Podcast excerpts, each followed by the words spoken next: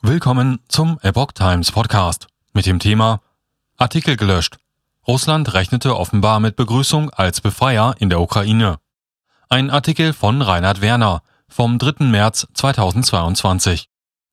Russlands staatliche Nachrichtenagentur RIA Novosti scheint eine Einnahme der Ukraine binnen zweier Tagen für möglich gehalten zu haben.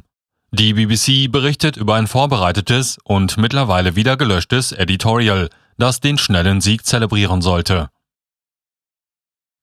Russlands Ankunft in einer neuen Welt lautete die Überschrift zu einem Artikel, der am Samstag der Vorwoche, 26. Februar, um 8 Uhr auf der Seite der staatlichen Nachrichtenagentur zu lesen war.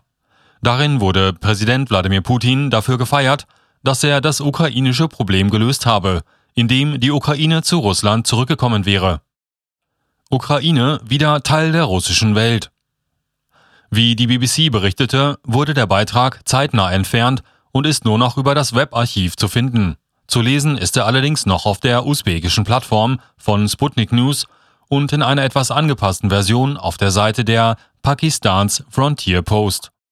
Offenbar wurde der Beitrag vorgetimt, vermutlich in der Erwartung, dass die russischen Streitkräfte in der Ukraine flächendeckend als Befreier begrüßt würden und die Intervention im Nachbarland schnell siegreich beendet sein würde. Autor Petra Kopov beschreibt in diesem Beitrag den virtuellen Bürgerkrieg als gerechtfertigt, weil Russland seine geschichtliche Fülle wiederherstellt und die russische Welt sowie die russischen Menschen zusammenführt, argumentiert Akopov. Russen, Weißrussen und Kleinrussen würden vereint und Präsident Putin sei dafür zu danken, dass er die Initiative ergriffen und die Angelegenheit nicht erst künftigen Generationen überlassen habe, schreibt er.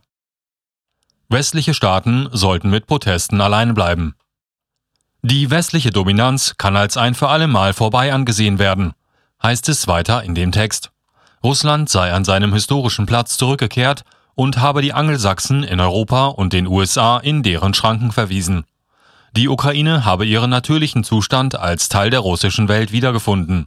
Gleichzeitig ging man davon aus, dass außer den westlichen Staaten niemand das Vorgehen Russlands in der Ukraine verurteilen würde und diese keine Unterstützung durch China, Indien, Afrika, Lateinamerika, die islamische Welt oder Ostasien finden würden.